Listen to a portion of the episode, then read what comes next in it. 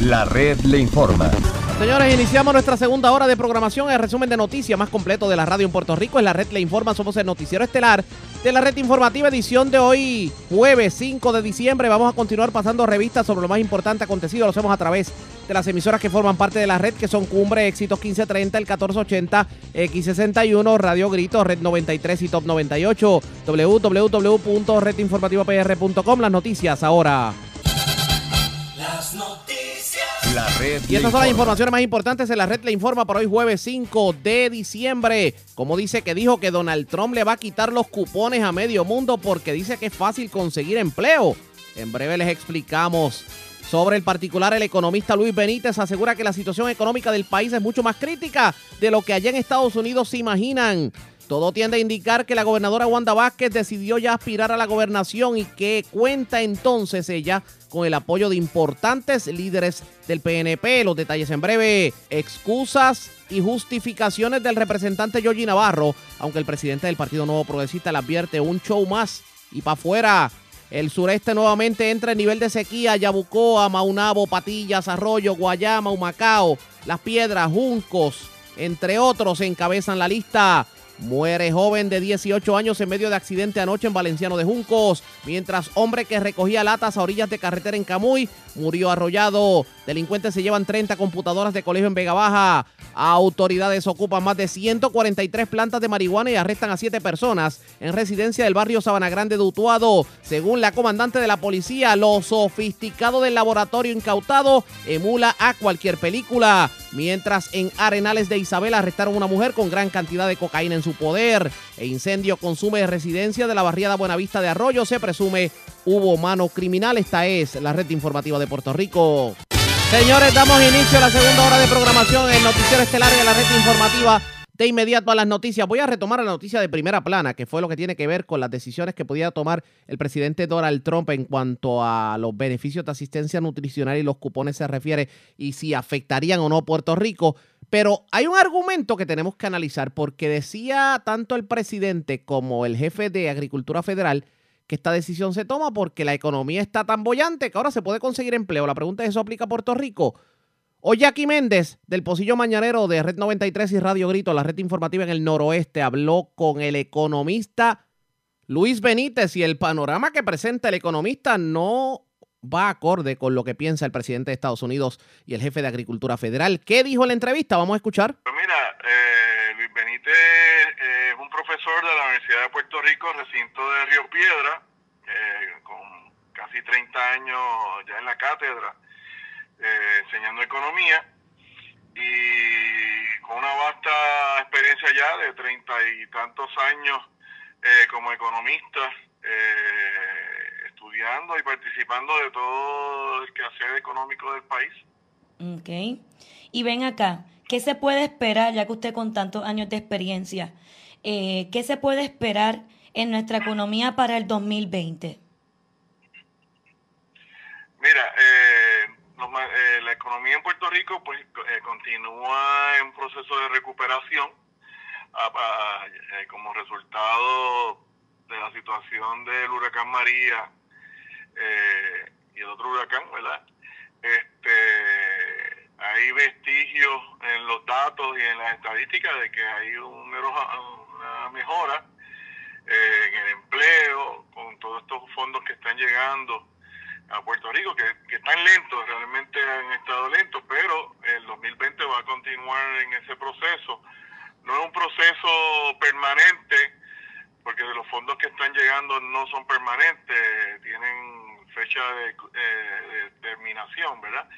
Pero eh, eh, tenemos esperanza de que siga creciendo la economía, este, no en grandes proporciones, pero sí esté creciendo eh, lo suficiente para que no estemos en una crisis constante. En este 2019, ya nos falta tres semanas prácticamente para que se nos termine este año.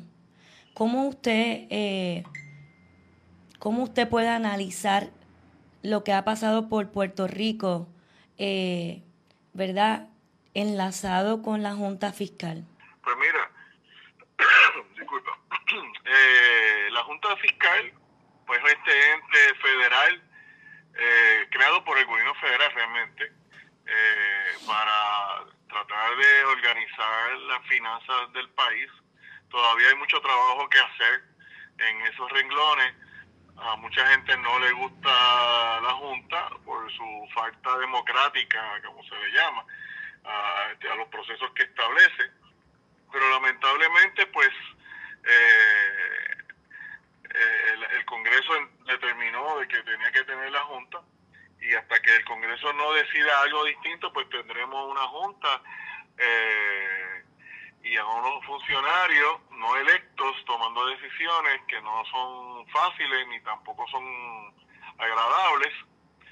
Este año vemos que se continúa, ha estado continuando este esta situación de, de, cada lado jalar para su lado los, el gobierno eh, y vemos los resultados, vemos un malestar que eh, lle- llevó en el verano a la salida del el gobernador electo Ricardo Rosello. Ahora tenemos una gobernadora eh, que no es electa, eh, pero es constitucional, ¿verdad? Su posición. Y vemos que ha estado eh, en- enderezando un poco la casa, este, marcando el, el proceso del país de, de gobierno y eh, tenemos la esperanza de que de aquí a las próximas elecciones pues se vaya organizando mejor y en la medida en que se organice pues eh, el 19 eh, eh, ha sido este año eh, de continuación y, y- y de preparación para el siguiente año eh, y los retos que nos quedan, porque hay que recordar que ahora vienen los retos de las decisiones del tribunal sobre los acuerdos de energía eléctrica, eh, ese acuerdo que sabemos que eh, nos va a aumentar la luz, este el servicio eléctrico nos lo va a aumentar. ¿Cómo podrá la Este, gente de clase media ¿Hasta dónde aumenta? o cómo podrá la gente, ¿Cómo? cómo podrá el ciudadano en Puerto Rico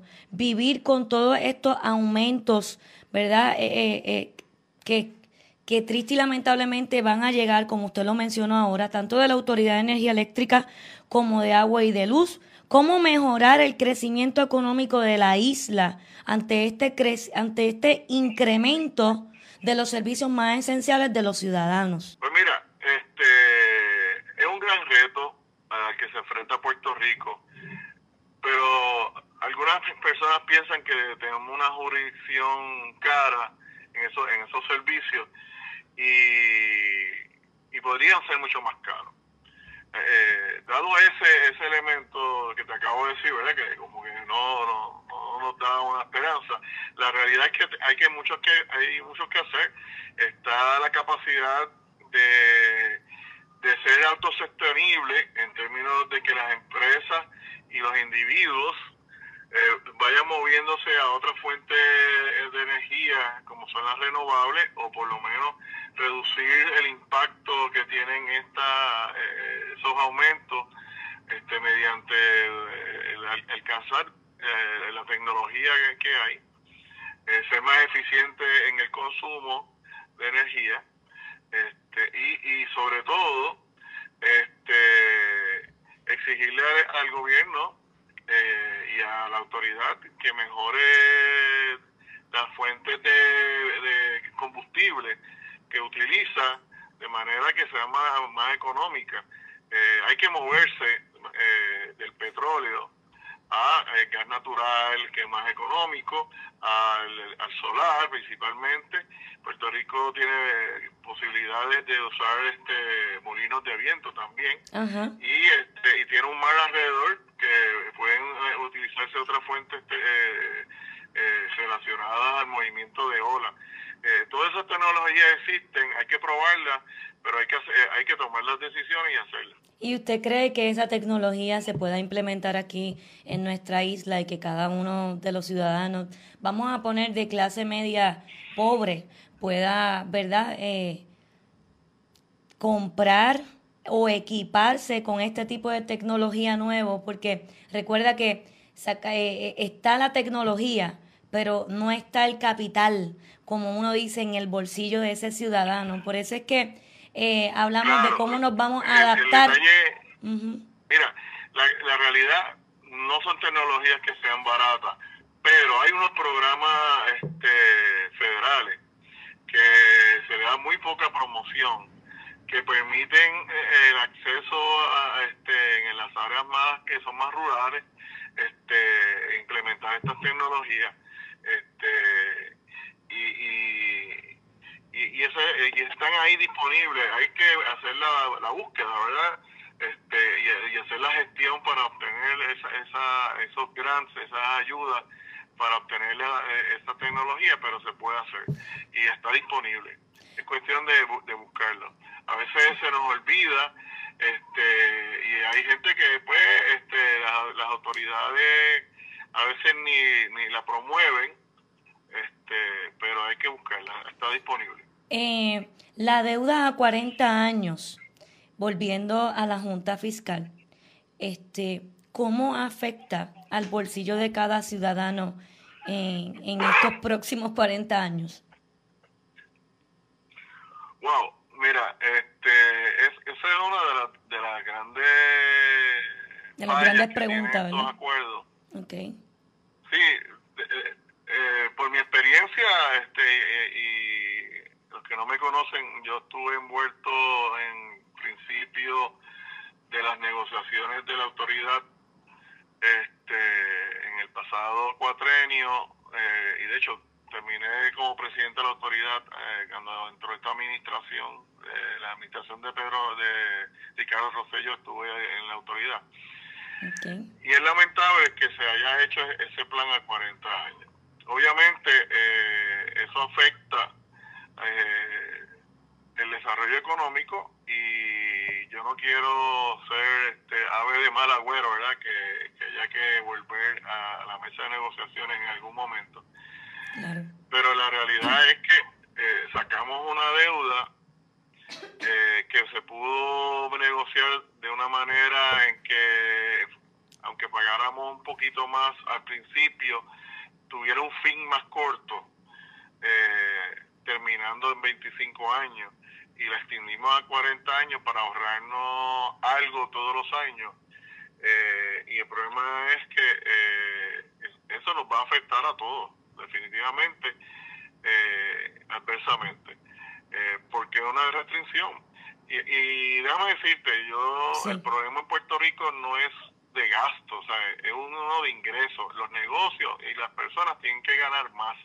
Para poder hacer eso, eh, hay que tener productividad y lamentablemente eh, el, el gobierno de cada dólar que hace la actividad privada, la economía privada, eh, casi 50 centavos, 44 o 48 centavos de cada dólar que se producen en la economía privada, eh, se van en gastos, eh, el gobierno los, rec- los recoge como impuestos.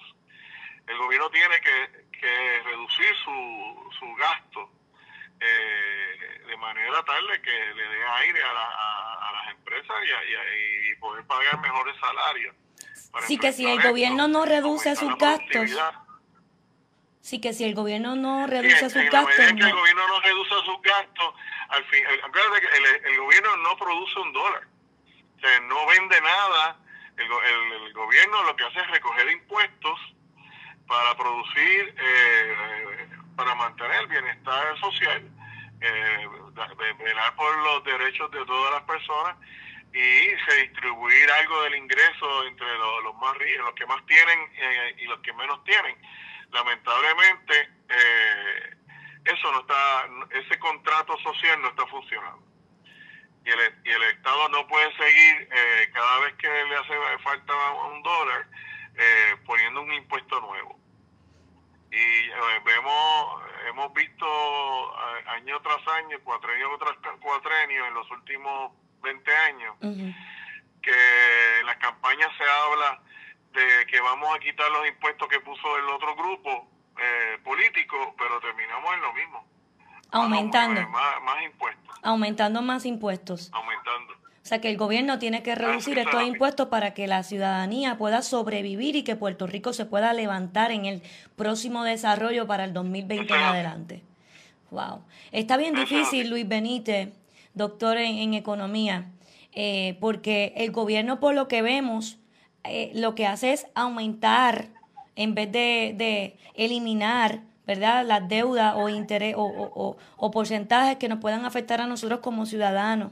Entonces quiere decir que si ellos no van a achicar el gobierno o no va a ajustarse el presupuesto, entonces no vemos, vemos, no, yo no lo veo estadísticamente este, subiendo a Puerto Rico entonces en el 2020 porque no se está aspirando para una reducción al contrario, se le sigue cobrando más impuestos y se sigue aumentando, lo volvimos, lo hablamos, los servicios. ¿Sabes que No, entonces no vamos a ver un incremento. Lo que vamos a ver es una decadencia y que la gente siga saliendo de nuestro país, ¿verdad? Esas son las expectativas. Eh, eh, eh, ese es un posible resultado si no se termina de enderezar la, casa, como uno señala como te dice, el 2020 no lo vemos malo de, de, manera de que se vaya a caer la economía, pero la recuperación sigue siendo bien lenta, eh, no es no es una eh, no es sostenible a largo plazo, es de corto plazo porque estamos beneficiándonos este crecimiento en función de fondos que no son recurrentes, pero que vienen por el desastre de los huracanes del 2017. este, y el gobierno tiene que darse cuenta que en algún momento pues esos fondos no van a seguir llegando. Vemos que hay fondos que se están eh, deteniendo a nivel de... Ya se detuvo en, los de FEMA. Como el presidente también hace corte. 700 mil dólares, 700 millones de dólares o 600 millones de dólares para el área eh, de los cupones en los estados, que también están haciendo esos recortes. O sea que nosotros también nos vamos a estar afectando. Correcto, correcto. Eso es así. Le pregunto, ¿usted entiende que nosotros tengamos que achicar también las alcaldías? Y digo achicar, sino reducir y hacer eh, como modo de condados para que, eh, ejemplo, San Sebastián pueda administrar Lares, Moca, un ejemplo, ¿no? mi experiencia, porque he, estado, he vivido también en los Estados Unidos, eh, en el asunto de los condados, la realidad es que tú no eliminas la estructura del municipio, lo que reduces es la, huella de responsabilidad. Eh, y, y, básicamente cuando tú creas el condado, las ciudades y los municipios continúan, pero esa eh, la persona no tiene una estructura gigantesca como, como eh, nobles feudales que hay aquí en Puerto Rico. Yo favorezco la, la reducción. Eh, Puerto Rico podría tener 8, ah, entre 8 y 15 este, condados, agrupando municipios y, y, siendo más eficiente en, en, lo que se conoce como economía de escala. Eh, de manera tal de que en vez de tener este 78 jefes de recursos humanos, pues lo que vas a tener son 8. Eh, no es que reduzcas el personal necesariamente, de que da servicio, pero se, se, enfoca a que el servicio va a, darse y se va a negociar por más gente, eh, más, más, más público residente en, en esas áreas. Eh, porque es que hay, hay municipios en Puerto Rico que, que el número poblacional no, no es capaz de financiar el, el, alcalde que tiene y, la, y, el municipio. Ajá, y la plantilla de empleados. Se une con otro y entonces es más eficiente y, y, se puede trabajar de esa manera. Yo creo que sí, hay que trabajar, pero eso necesita una voluntad política. Recuérdate que, que no la, no la tenemos en Puerto Rico. eliminando políticos. Ajá, y no la tenemos en Puerto Rico. eliminando políticos. El ciudadano en estos momentos se encuentra molesto, desilusionado, cansado y agotado de que le estén lastimando tanto su bolsillo y de que no se vean que se están levantando rápido, como usted dice, porque el proceso va lento. Tiene que ver mucho con esto también, porque realmente eh, es como usted dice, si, la, si los alcaldes se unieran y tuvieran ese, esa iniciativa, ¿no? De achicar y de, buscar la manera de eh, recortar, ¿verdad?, los gastos pues posiblemente se ve un efecto dominó eh, de otra manera, porque esto podría inclusive influir en los resultados hasta de las elecciones completas a nivel general. ¿Cómo podría esto influir el resultado de las próximas elecciones en nuestra economía? Y si no, si, si fuese ahora mismo como, como estamos, ¿cómo, ¿cómo va a influir las elecciones en nuestra economía para el 2020? Sea del partido PPD o del partido este PNP. Mira, este, déjame, yo, yo, yo soy economista, no, no Sí. trato de evitar la, la parte política, ¿verdad? Pero Pero viéndolo por población, por números de, de, de ciudadanos. Sí, eh, todo termina este, pasando por el proceso de la economía. Sí, Y te tengo que señalar lo siguiente. ok. Eh, necesitamos, el, el, el- el pueblo se tiene que de- eh, tiene que tomar la acción este, y exigirle a nuestros políticos que tomen cartas, que se sacrifiquen, porque el problema es que tú tienes unos políticos que llegan a unas posiciones eh, y esto de legislador a tiempo completo, que lo pensamos y se estableció hace unos años atrás para evitar la corrupción y, y hemos visto que eso no, no lo evita, ¿verdad? Eh, necesitamos elegir mejores mejores líderes.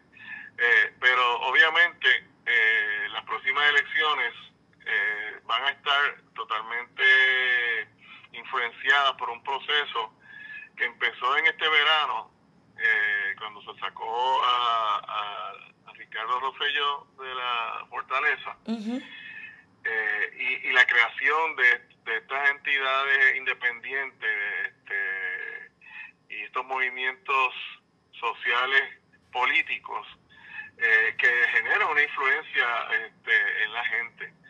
Eh, no creo que ellos vayan a ganar, ¿verdad? Esto del grupo Sí. de Victoria Ciudadana, etcétera. Pero, pero, suman, sí, suman unos, va- unos, unas vota- unos votos que, que entiendo yo, bajo mis números. y, y establecen y establecen y establecen y establecen maneras de, de influencia que los que ganan se tienen que acordar que ahí hay un grupo que está creciendo Exacto. y que si lo hacen mal van a hacer la presión y pueden provocar este porque déjame decirte el verano no fue eh, un partido el que eh, hizo la campaña. Esto fue un pueblo que se tiró a la calle e independientemente este, cansado y, y molesto eh, por, lo, por lo que estaba viendo este el chat etcétera etcétera eh, la gente y esto y esto no solamente en Puerto Rico el mundo entero está cambiando Sí. eh, ya la, en lo que uno se alineaba a un partido exclusivamente pues sí uno puede mantener su ideología si cree en la estabilidad Claro. cree en la independencia o en el Estado Libre Asociado pero fuera de eso a nivel de la administración del día a día eh, que, que, eso es lo que hacen los partidos, tratar de, de juntar las cosas para, mediante la ideología, mantener el control.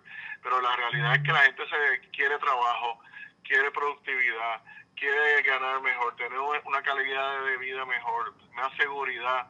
eh, y en la medida en que no se lo ofrezcan, van a ir buscando variaciones y, la- y, ahí te- estamos ante una generación nueva eh, de jóvenes que eh, están dispuestos a, a hacer cambios. Definitivamente. De.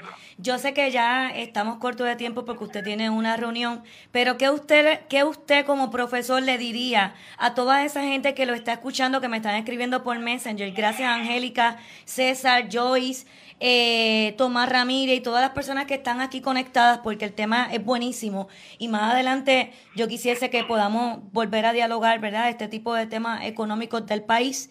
Yo sé que puedo contar con la ayuda de usted.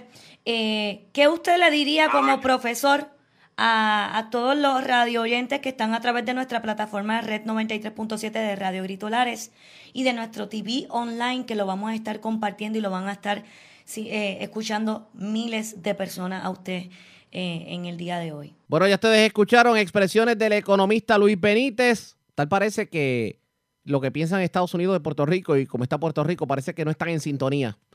¿Mejorará la economía? Eso está por verse pendientes a la red informativa. La red le A informa. la pausa y cuando regresemos, señores, los municipios del sureste de Puerto Rico cayeron en sequía y lo interesante de todo es, digo, y lo preocupante es que el Servicio Nacional de Metrología está advirtiendo que no vamos a ver periodos de lluvia significativos para esa zona, lo que pudiera provocar escasez de agua. Atención Patillas, Arroyo, Maunabo, Naguabo y todos los que me escuchan por X61. Tenemos información importante luego de la pausa. Regresamos en breve.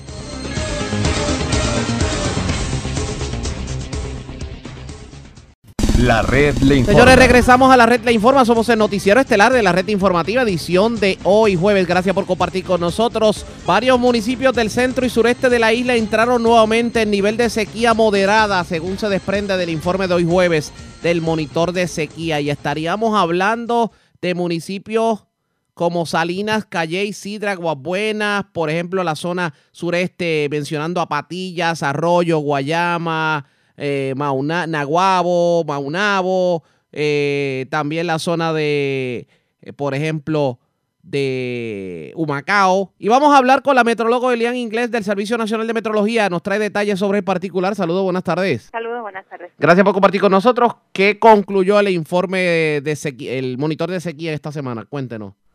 Bueno, el monitor de sequía para el día de hoy, como usted bien mencionó, coloca en sequía anormalmente seca de cero a, lo, a través de municipios del suroeste y sur de la isla. En el modelo de, de- lluvia durante los 90 días estuvimos en un rango entre 8 a 12 pulgadas en áreas aisladas hasta 16, pero esto no fue suficiente para aliviar ese patrón de sequía que ya llevábamos.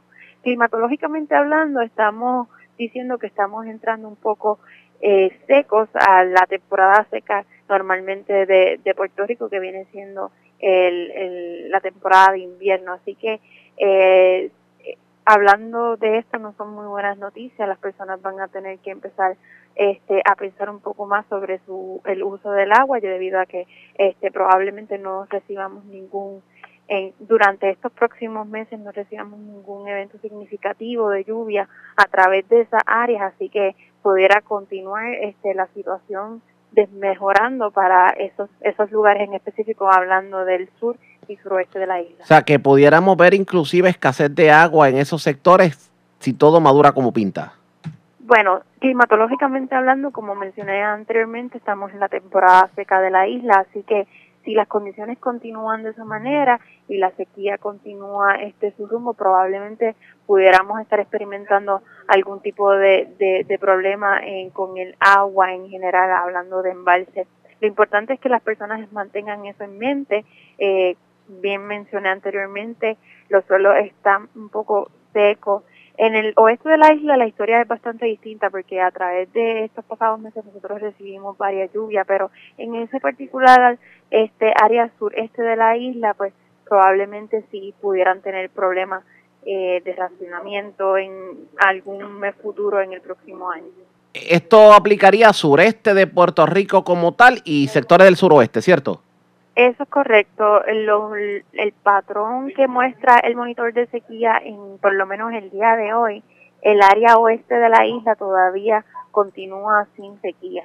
Los que entraron en sequía moderada fue en, en sectores, hay como usted bien dijo, de Macao, sectores del sureste de la isla, así que esos son los que más, pro- más propensos están a que continúen con niveles de sequía durante los próximos meses. Vamos a mencionar los municipios. ¿Qué me puede decir? El municipio, los municipios que están en sequía moderada en estos momentos, estamos hablando de Humacao, Yabucoa, Las Piedras, Juncos, San Lorenzo, algunas partes de Patillas, algunas partes de Guayama, Calley, Sidra, la región sureste de Aguas Buenas, el sur de Ganóvanas, y estamos hablando del sur también de Trujillo Alto, donde se encuentra la represa Caraíso. Hablando de sequía anormalmente seca, estamos hablando un poquito más de pueblos del sur. En estos pasados días hemos estado recibiendo aguaceros a través de Ponce, Juanadía.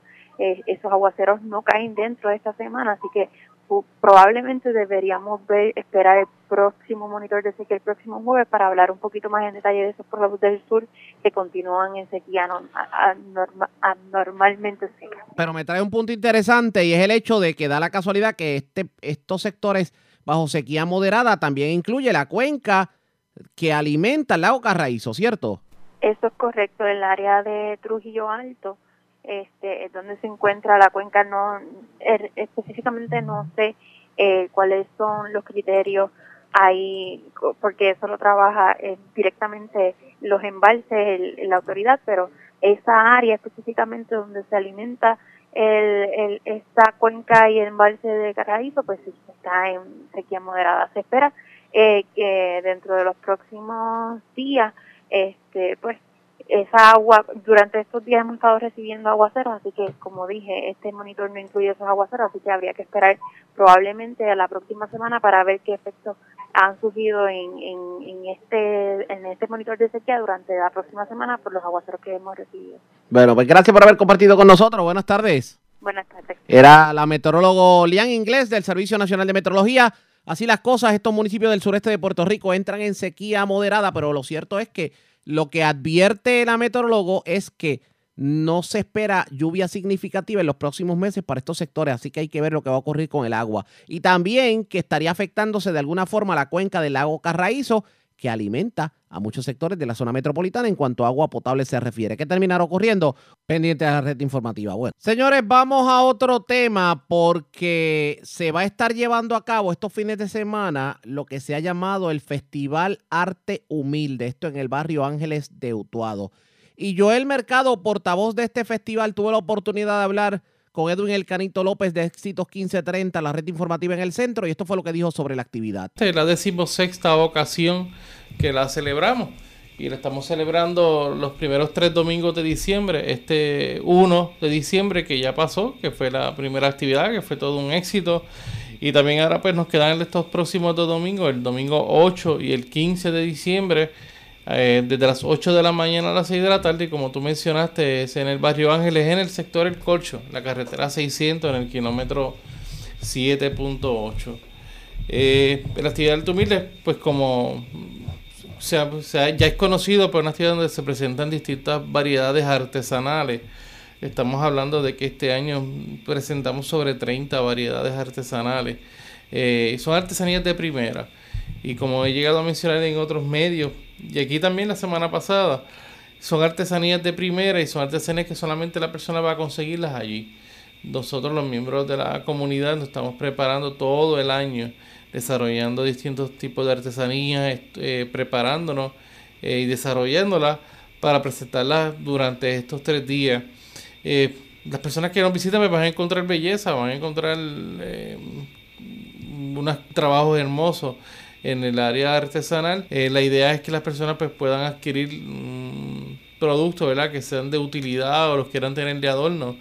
Eh, o también que los quieran tener los obsequios. Sabemos que estamos viviendo ahora en la época de Navidad y es propicio normalmente. La, la tradición, la tradición de esta época pues nos lleva a querer compartir este, y, y hacer, hacer obsequios unos a otros, ¿verdad? Y qué mejor que una artesanía donde es un producto único que no vas a ver otro igual. Las artesanías tienen esa peculiaridad que cada el artesano puede preparar 10 trabajos eh, de un mismo estilo, pero ninguno queda igual. Y eso le da la peculiaridad de que es un trabajo único. Eh, y también, pues, las personas que nos visiten no solamente van a ver artesanías, sino van a pasar por toda una experiencia. Tú que has ido en años anteriores, de hecho, las facilidades han sido ampliadas, han sido mejoradas también. Ahora tenemos un área de un mirador donde puedes observar y contemplar todo el carso de la montaña de, de, Utuado, y del área norte sobre todo. Y desde, desde allí pues puedes ver también el observatorio de Recibo, se contempla bien clarito. Y las facilidades han sido mucho, han sido mejoradas. El propósito de las actividades es cada año pues vamos mejorando y vamos ampliando, ¿verdad? haciéndolas más cómodas para los asistentes. Eh, va también a haber una variedad de, de de entretenimiento. Va a haber música en vivo, va a haber, este, la tarima ha sido también mejorada y ha sido una tarima pues fija, eh, donde va a haber una variedad de musical, eh, de distintos tipos de música, de música del ayer, música contemporánea, música tradicional y también propia también de la época de Navidad, que estamos combinando la artesanía con la Navidad, con el campo, con el fresco, con la, integración con la naturaleza, ¿verdad? En ese sentido. Y dentro de la variedad de entretenimiento, pues también tenemos los bailes, los bailes típicos que nos, ya nos caracterizan y la gente que nos visita, pues quieren, siempre están pendientes eh, cuando se van a estar presentando los bailes. Vamos a tener bailes de la danza, bailes de la bomba, bailes de la plena el vals, que también, eh, también tenemos un baile de Seichorriao, que son bailes hermosos. Los muchachos de la, de, del grupo de baile de Alto Humilde, pues se han estado también preparando durante todo el año, tanto tomando clases con personas expertas en, este, en cada especialidad de baile, pero también en la preparación de los trajes. Los trajes eh, se busca que los trajes sean lo más acorde a la tradición y a, la eh, a la época de aquel entonces, que lo, son unas diseñadoras que lo, lo trabaja, ¿verdad? Con mucho esmero y con mucho cariño. Y nada, es todo un espectáculo que se presenta la actividad, que le invitamos a la gente que vaya, que asista, que no se van a arrepentir, es un ambiente completamente familiar, eh, no hay bebidas alcohólicas en ese sentido, lo que le garantiza, nos ha garantizado por este 10, 15 ocasiones y en esta 16 que no hay ningún tipo de, de, contratiempo ni nada que lamentar. Allí hay un ambiente completamente familiar, un ambiente tranquilo, un ambiente seguro. Y, invitamos a las personas a que vayan este domingo 8 y si no el domingo 15. Cabe resaltar también que, que durante estos tres días la variedad de artesanías que se presentan y la los espectáculos, el área artística son distintos. Hay cosas que son parecidas que se repiten, pero otras son distintas que puedes decir un día, como que puedes ir los tres días y, disfrutas igual, pero con contenido totalmente distinto. Eh, eh, también vamos a estar teniendo las distintas áreas y que han sido también mejoradas en el área de la, de la gastronomía. Estamos teniendo el, tenemos comida típica tradicional, ¿verdad? Criolla, como también comida artesanal. Y la criolla, pues la comida normal de, de, de, la, de la época también navideña, el pernil, el arroz con gandules, este, los pasteles, los guineitos en escabeche, de todo tipo de, van en jugos naturales. Está la famosa fritura, que son hechas homemade. La mayoría de las frituras allí son homemade, que se preparan allí. Con, son riquísimas. un paréntesis, hacer un paréntesis. Eh, entonces también tenemos una, un área del café, que se, el área del café está cerca del área del mirador. Este, se amplió un tipo de casita del café bien bonita que está, una, una facilidad hermosa. Eh, el área de pincho y los productos de la yuca. Entonces, sabes que, que tenemos esos productos de la yuca, que son las canastas de yuca, mofongo de yuca, flan de yuca, yuca pizza, bolitas de yuca, yuca nacho, todo lo que tiene que ver con la yuca lo vas a encontrar allí. Y como te mencionaba, lo importante es que la gente que vaya disfrute, que pase por toda una experiencia, que vea las, las, las artesanías, que las disfrute, que las pueda adquirir para uso personal como que para un obsequio que pueda también eh, compartir en familia. Vemos también que las personas que van allí, que nos visitan, van en familia. No vemos personas solas, van en grupos, sea de amigos también, van, planifican, entre ellos planifican y se va, va para ir.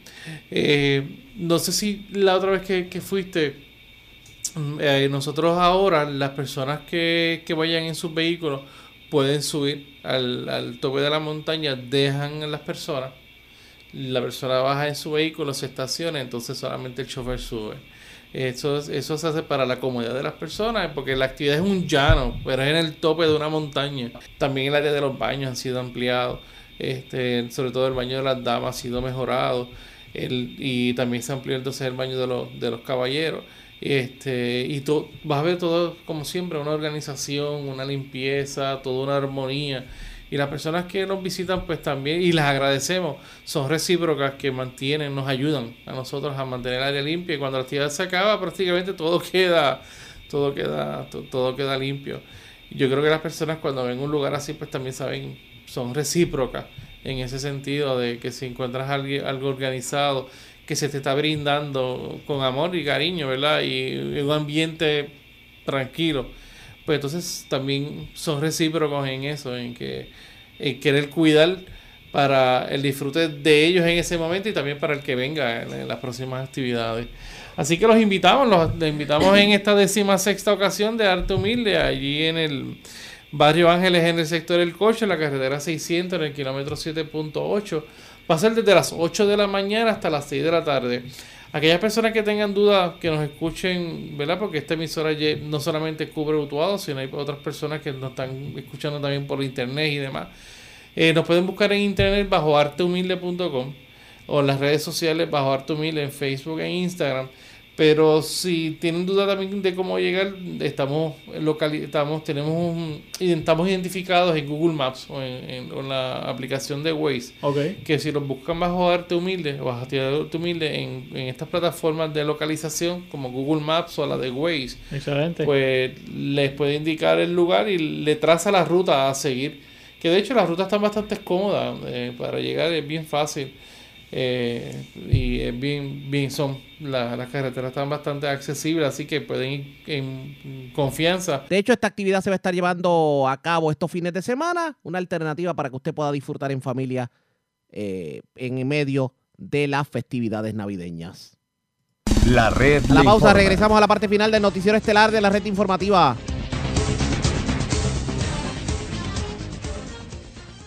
La red le informa. Señores, regresamos esta vez a la parte final del noticiero estelar de la red informativa. Vamos con más noticias del ámbito policíaco. Se consumió en su totalidad una residencia en un sector de Arroyo, pero se presume mano criminal. Vamos con Israel Arroyo, oficial de prensa de la policía, que nos tiene detalles en vivo. Saludos, buenas tardes. Saludos, muy buenas tardes. Un agente adscrito al distrito de Arroyo investigaron un incendio malicioso en la calle principal de la barrera Buenavista de este municipio. Según se informó, una llamada a través del sistema de mesa 111 alertó a las autoridades sobre un incendio. Al lugar se personó la unidad de los bomberos de Arroyo con cuatro efectivos y extinguieron el siniestro. En este momento se percataron que la cerradura de la puerta posterior de la residencia se encontraba forzada. Por tanto, la residencia se quemó en su totalidad y al momento del incendio se encontraba desocupada. El caso fue referido a la unidad de investigaciones de bomberos para continuar con la respectiva investigación. Gracias por la información. Buenas tardes. Hasta Gracias, era Israel Arroyo, oficial de prensa de la policía en el cuartel general de la zona norte a la zona sur de Puerto Rico. Las autoridades investigan las causas de la muerte de un reo que fue encontrado pues muerto en una celda de la cárcel Las Cucharas de Ponce. Y es Emanuel Ayala, oficial de prensa de la policía en la zona de Ponce, quien nos Saludos, buenas tardes. Hey, saludos, buenas tardes. En horas de la noche del 4 de diciembre del 2019 fue reportado una persona muerta, confinado. Hecho ocurrido en la institución máxima seguridad en el complejo correccional en Ponce. Según información recibida, eh, fue recibida una llamada del, complejo correccional del precinto Ponce Oeste, donde estos informaron que al hallazgo de un cuerpo de un confinado identificado como Flores Rodríguez Feliciano, de 43 años. Esto en celda de la institución de máxima seguridad, donde paramédicos llegaron y certificaron la ausencia de signos vitales. Además, en el lugar se encontró una jeringuilla con líquido en su interior y no fueron encontrados signos de violencia. Rodríguez Feliciano cumplía una sentencia de 301 años por asesinato, secuestro y ley de armas. La querella fue investigada por el agente Coman Rosario de homicidio en unión a la fiscal Ada Torres, quien ordenó el levantamiento y traslado del cuerpo a ciencias forenses. Gracias por la información. Buenas tardes. Saludos, buenas tardes. Emanuel Ayala, oficial de prensa de la policía en Ponce. De la zona sur vamos a la zona centro-oriental de Puerto Rico. Delincuentes se metieron a una residencia en Aguabuenas y cargaron con todo lo que encontraron a su paso. Y es Michelle López Guzmán, oficial de prensa de la policía en Caguas, quien nos trae detalles en vivo sobre el particular. Saludos, buenas tardes. Buenas tardes. En horas de la tarde de ayer se reportó un escalamiento en el barrio Sumidero, sector Kilo Aponte, que ubicaba en la carretera 173, kilómetro 21.1 en Aguas Buenas. Según informara Evelyn Quintana Fosori, que alguien forzó la puerta de la residencia logrando acceso al interior apropiándose de dos televisores marca Philips color negro, prendas, relojes y dos bocinas color rosa y negra. La propiedad no fue valorada. Agente adscrito a la División de Propiedad del Cuerpo de Investigaciones Criminales de Caguas se hicieron a cargo de la investigación. Que tengan linda tarde. Igual para usted también. Gracias, era Michelle López Guzmán, oficial de prensa de la policía en la zona de Caguas. Señores, antes de enganchar los guantes, vamos a la voz de América. Es Yoconda Tapia quien nos resume esta hora de la tarde lo más importante acontecido en el ámbito nacional e internacional. La OEA entrega el informe final de las elecciones generales en Bolivia identificando serias irregularidades. El secretario de Justicia, William Barr, visitará México con el tema de los cárteles del narcotráfico en su agenda. Dos muertos y un herido en un tiroteo en una base militar en Pearl Harbor. Y los Patriots de New England y los Chiefs de Kansas City reeditan la final de la Liga Americana.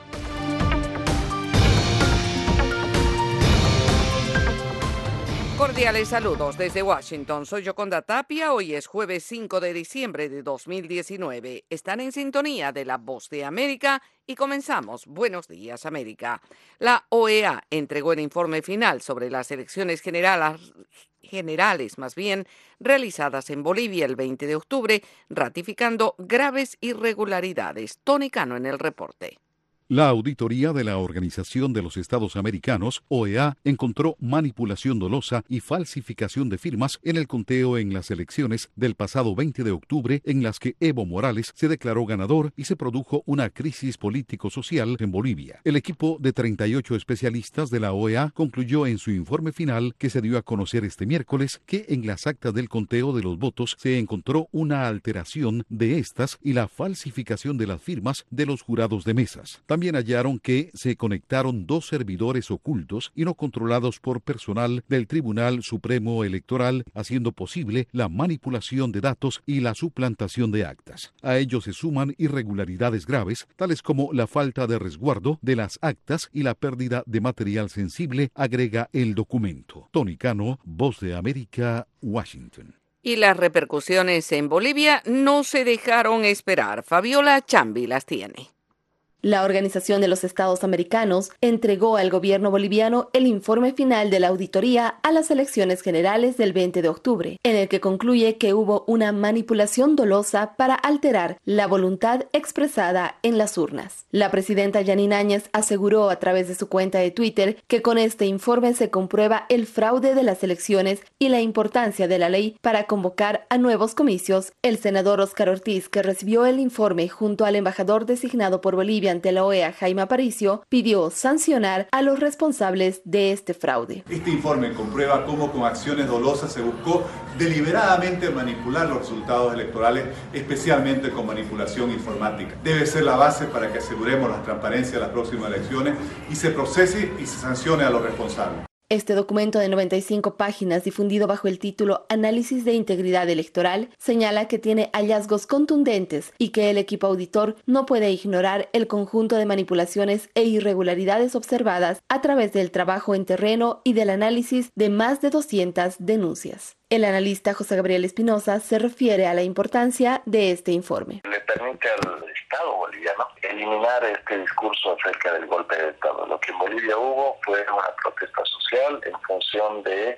indicios de fraude, de manipulación de los resultados electorales que se habían dado el 20 de octubre finalmente confirmados en su totalidad con este nuevo informe. Pero también le permiten al gobierno de Janine Áñez mayor libertad en términos de eh, reconocimiento y validación institucional. La OEA publicó la versión preliminar de este informe el 10 de noviembre, generando un revuelo en el escenario político boliviano, que derivó primero en el llamado a nuevas elecciones ante la escalada de la presión social y luego en la renuncia del expresidente Evo Morales. Fabiola Chambi, Voz de América, Bolivia. La Comisión Judicial de la Cámara de Representantes lidera ahora la investigación de juicio político al presidente Donald Trump. Luis Alberto Facal informa. Los demócratas del Congreso iniciaron el siguiente paso en el proceso de juicio político al presidente Donald Trump el miércoles al escuchar el testimonio de cuatro juristas sobre lo que creen que dice la Constitución de Estados Unidos sobre los estándares para destituir a un presidente de su cargo. La nueva ronda de audiencias de la Comisión Judicial de la Cámara de Representantes está llevando a los legisladores un paso más cerca de una posible votación sobre los artículos de acusación para fin de año, medida que, de aprobarse, conduciría a un juicio en el Senado sobre si destituir al presidente del cargo. Los demócratas de la Cámara dicen que la evidencia es clara. El presidente Trump retuvo la ayuda de Estados Unidos a Ucrania para beneficiar sus propios intereses políticos personales. Noah Feldman, profesor de la Facultad de Derecho de Harvard, testificó en la audiencia del miércoles. El abuso del cargo ocurre cuando el presidente usa una característica de su poder, el asombroso poder de su cargo, no para servir a los intereses del público estadounidense, sino para servir a sus intereses personales, individuales, partidistas y electorales. Pero no todos los académicos del panel estuvieron de acuerdo, como el profesor de la Universidad George Washington, Jonathan Turley. Creo que esta impugnación no solo no satisface el estándar de las impugnaciones pasadas, sino que crearía un precedente peligroso para futuras impugnaciones. El presidente Trump cuestionó los motivos de los demócratas. Casi te cuestionas si aman a nuestro país o no, y eso es algo muy, muy serio. De hecho, ¿aman a nuestro país? El presidente de la Comisión Judicial de la Cámara de Representantes, Jerome Nadler, celebrará más audiencias la próxima semana, con una posible votación en la Cámara sobre la destitución a finales de mes. Luis Alberto Facal, Voz de América, Washington. El presidente Donald Trump parece decidido a seguir adelante con su plan de designar formalmente a los cárteles mexicanos de la droga como organizaciones terroristas, pese a que su anuncio ha puesto al gobierno mexicano a la defensiva.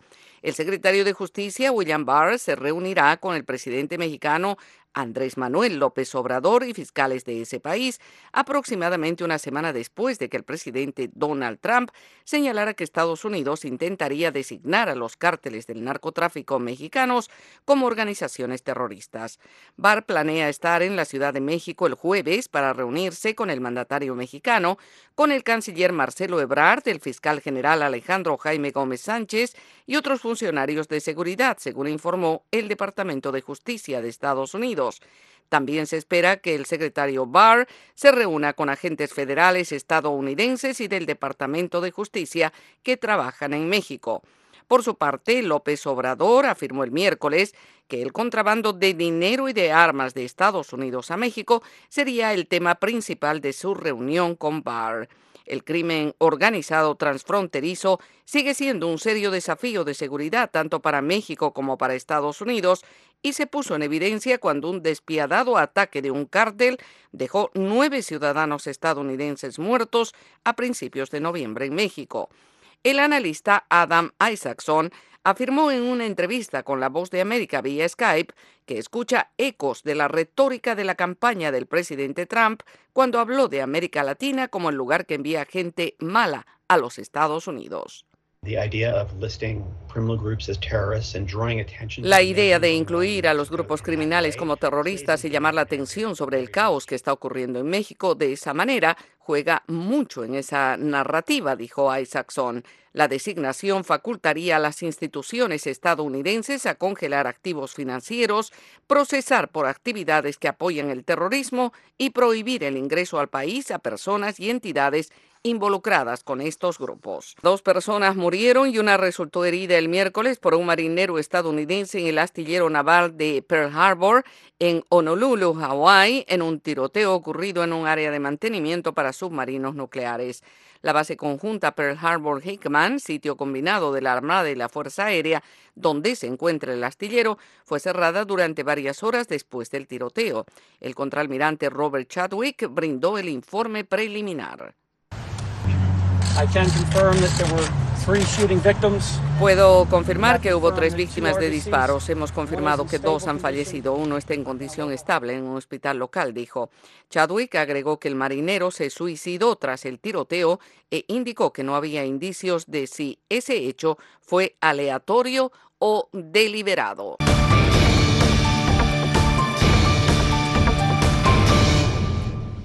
La red le informa. Señores, enganchamos los guantes. Regresamos mañana viernes a la hora acostumbrada, cuando nuevamente a través de Cumbre, de Éxitos 1530, del 1480, de X61, de Radio Grito, de Red 93 y de Top 98 le vamos a llevar a ustedes el resumen de noticias más completo de la radio. Hasta entonces, que la pasen bien.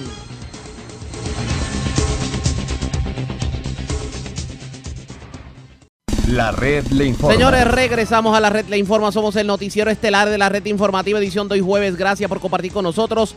Vamos de inmediato noticias del ámbito policial. Un joven de 18 años murió en medio de un accidente de tránsito ocurrido en Valenciano de Juncos. Israel Arroyo, oficial de prensa de la policía, nos trae detalles en vivo. Saludos, buenas tardes. Saludos, muy buenas tardes. Como bien mencionaste, en horas de la noche de ayer se reportó un accidente de carácter fatal en la carretera 183, kilómetro 15.9 del barrio Valenciano de Juncos. Allí, de la información eh, realizada, se desprende que mientras Ángel Luis Rivera Mulero, de 18 años, residente del municipio de, Muni- de residente del municipio de Junco, transitaba en su vehículo Toyota Terce color rojo, exceso de velocidad a la permitida por ley y al llegar a la altura del kilómetro antes mencionado perdió el control y dominio del volante, dando lugar a que traspasó una verja metálica de con fence y se volcó e impactó a un árbol.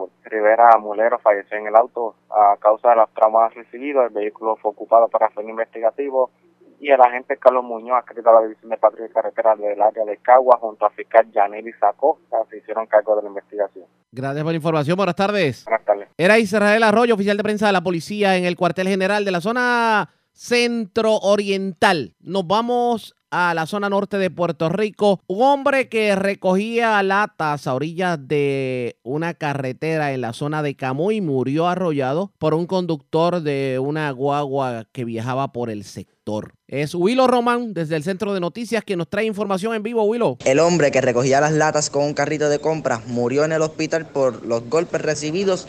Wanda Vázquez, oficial de prensa de la policía en Arecibo, nos cuenta. Ocurrió un accidente fatal eh, durante esta madrugada, a eso de las 5 y 45 de esta madrugada. Esto ocurrió en la carretera 4119, a la altura del kilómetro 2.3 del barrio Membrillo de Camoy. Relacionado a este accidente, este, el peatón Nicolás Frankie Delgado, de unos 80 años de edad y residente de ese mismo pueblo de Camuy, se encontraba en la vía de rodaje con un carrito de compra, recogiendo por el área de la carretera este latas, cuando fue impactado por la guagua Ford F-150 del año 97 color blanca. El conductor de ese auto, el señor Rafael Rivera Rodríguez, de 60 años de edad, residente también del pueblo de Camoy. Frankie Delgado, el peatón, fue transportado hasta el hospital Pavía de Arecibo. En su condición era de gravedad, donde horas más tarde este falleció. Al señor Rivera Rodríguez se le practicó la prueba de aliento y este arrojó negativo por ciento. El agente Elliot Moya Díaz, del distrito de Camuy, investigó preliminarmente los hechos y el, la División de Patrullas de Carreteras del área de Arecibo, la agente Mirna Montañez, en unión con el fiscal de turno se hicieron a cargo de esta misma investigación. Soy Willow Román y esta es la red informativa de Puerto Rico. Gracias a Willow Román desde el Centro de Noticias y vamos a otras informaciones, señores, porque delincuentes se llevaron más de 30 computadoras de un colegio en Vega Baja, también en Vega Baja, en una residencia de la urbanización Brasilia. Delincuentes cargaron con una planta eléctrica y también una computadora. Vamos a la comandancia de Bayamón. Y es Wanda Santana, oficial de prensa de la policía, que nos trae detalles en vivo. Saludos, buenas tardes. Bueno, buenas tardes para usted y todos los oyentes. ¿Qué información tenemos? Correcto. En esta madrugada, a las 3 y 17 de la mañana, se reportó un escalamiento en la calle desde la urbanización Brasilia en Vega Baja. De la información preliminar, alega Eugenio Lomba que alguien le ocasionó daño al candado del portón de la marquesina, logrando acceso al interior y se apropiaron de un generador inverter una laptop, prendas en oro y una carretilla, todo con un valor aproximado de 5.175 dólares. El Cuerpo de Investigaciones Criminales de Vega Baja se hizo cargo del asunto.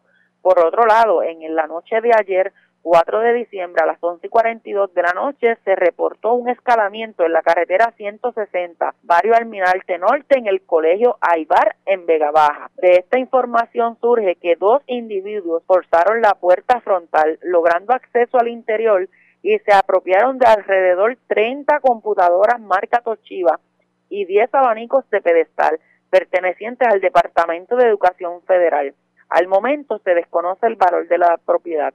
El agente Miguel Hernández investigó preliminarmente refiriendo al 6C de Vega Baja. Gracias por la información. Buenas tardes. Buenas tardes. Era Wanda Santana, oficial de prensa de la policía en la zona de Bayamón, de la zona eh, centro, bueno, de la zona norte y metropolitana. Vamos al centro de la isla. Señores, tremendo, tremenda ocupación la que hicieron los agentes de la policía de Utuado en un sector, del, en una residencia específicamente del barrio Sabana Grande de Utuado ocuparon decenas de plantas de marihuana y señores, arrestaron a siete personas. Mantenían un, un vivero eh, en el lugar con las plantas de marihuana. La teniente coronel Diana Crispín, la jefa de la policía en la zona de Utuado, la tengo en línea telefónica para hablarnos sobre el particular. Saludos, buenas tardes. Muy buenas tardes a ti, a y a tu radio escucha. Gracias por compartir con nosotros y feliz Navidad anticipada.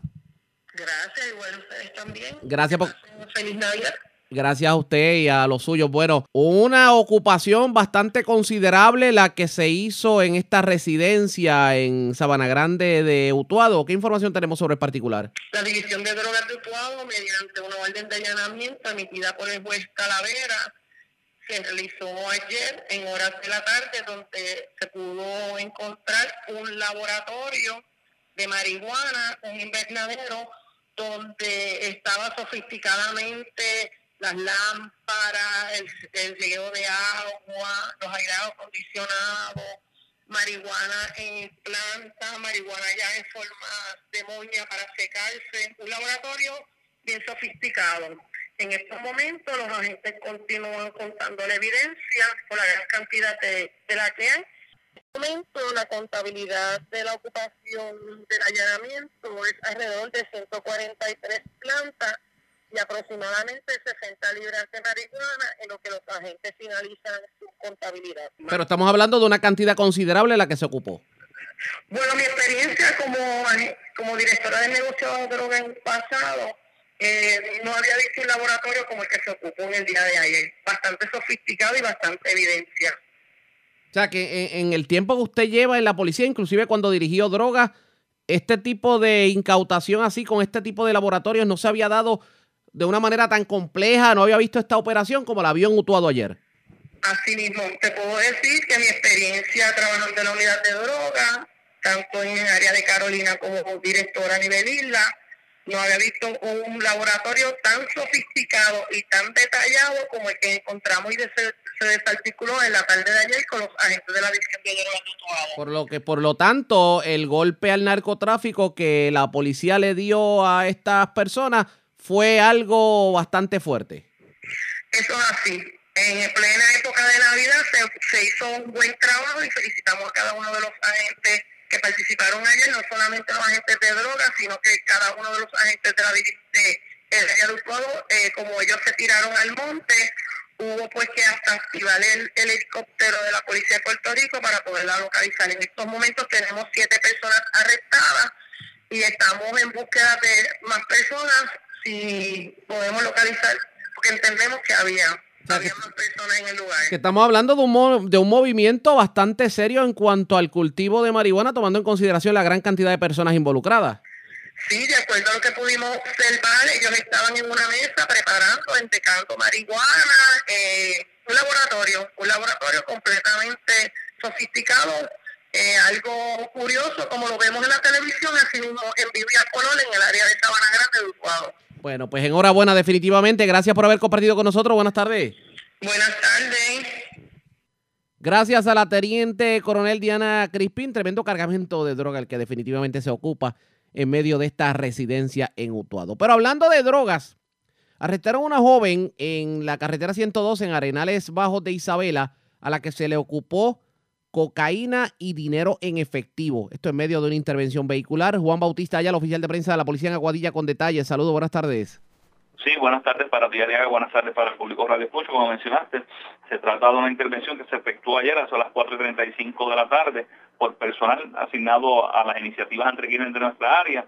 Eh, fue mediante un trabajo de vigilancia, se logró el arresto de una mujer, así como la ocupación de cocaína, dinero en efectivo y un vehículo de motor. Esta intervención eh, se efectuó en la carretera 112, intersección con la carretera número 2, jurisdicción del barrio de Arenales, bajo en Isabela, donde el citado personal detuvo a Dariana Ramos Cameron, de 30 años de edad, residente en las parcelas Mora Guerrero de ese municipio, a quien le ocuparon 12 sobres de cocaína, 184 dólares en efectivo y un vehículo Nissan Versa color gris del año 2013.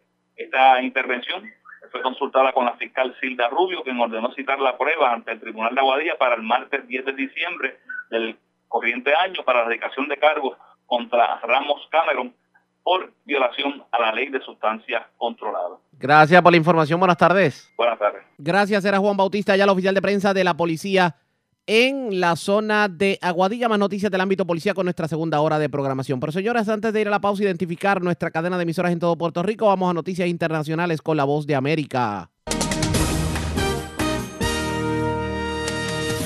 Este es un avance informativo de La Voz de América. Desde Washington les informa Henry Llanos. Tres estudiosos de la Constitución estadounidense dijeron el miércoles al Congreso que el presidente Donald Trump cometió delitos que constituyen una ofensa de destitución al presionar a Ucrania a abrir investigaciones para beneficios políticamente. El profesor de Derecho de Harvard, Noah Feldman, dijo a los legisladores que eh, Trump, al solicitar corruptamente al presidente ucraniano Volodymyr Zelensky, abrió una investigación de uno de sus principales rivales demócratas en 2020. Y la cumbre de la OTAN llega a su fin empañada por polémicas centradas en el presidente Donald Trump. Nos informa Bricio Segovia. Realiza una cumbre de la OTAN en la que el presidente Donald Trump fue un año más centro de atención, sobre todo entre algunos de los líderes participantes. Uno de los motivos fue el gusto a la improvisación del mandatario estadounidense. En una recepción en el Palacio de Buckingham, las cámaras captaron este momento. El primer ministro británico, Boris Johnson, pregunta al presidente francés Emmanuel Macron si la rueda de prensa con Trump fue el motivo por el que había llegado tarde. En ese momento, el líder canadiense Justin Trudeau se entromete para criticar que Trump improvise ruedas de prensa de 40 minutos antes de cada reunión bilateral. Bricio Segovia, Voz de América, Washington. Este es un avance informativo de la Voz de América. Un informe final del eh, organismo que representa las Américas, la Organización de Estados Americanos, ha reiterado una manipulación en los comicios en Bolivia. Nos informa Tony Cano. La auditoría de la OEA encontró manipulación dolosa y falsificación de firmas en el conteo en las elecciones del pasado 20 de octubre en las que Evo Morales se declaró ganador y se produjo una crisis político-social que cobró más de 33 muertos en Bolivia. El equipo de 38 especialistas de la OEA concluyó en su informe final que se dio a conocer este miércoles que en las actas del conteo de los votos se encontró una alteración y la falsificación de las firmas de los jurados de mesas. Tony Cano, Voz de América, Washington. Trabajadores, estudiantes y organizaciones sociales de Colombia siguen adelante con las protestas contra el gobierno de Iván Duque, pese al diálogo en curso para frenar el descontento que ha llevado a huelgas y manifestaciones. Y las principales eh, indicaciones de Wall Street eh, repuntaron el miércoles tras cuatro sesiones con pérdidas, luego de la divulgación de un informe según el cual Estados Unidos y China se están acercando a un acuerdo comercial de fase 1. Washington y Pekín están más cerca de llegar a un tratado sobre los aranceles que serán suspendidos en la fase 1 de pacto comercial, reportó Bloomberg. Este fue un avance informativo de La Voz de América. La red le informa. Señores, vamos a una pausa. Identificamos nuestra cadena de emisoras en todo Puerto Rico. Regresamos con más en esta edición de hoy jueves del Noticiero Estelar de la red informativa.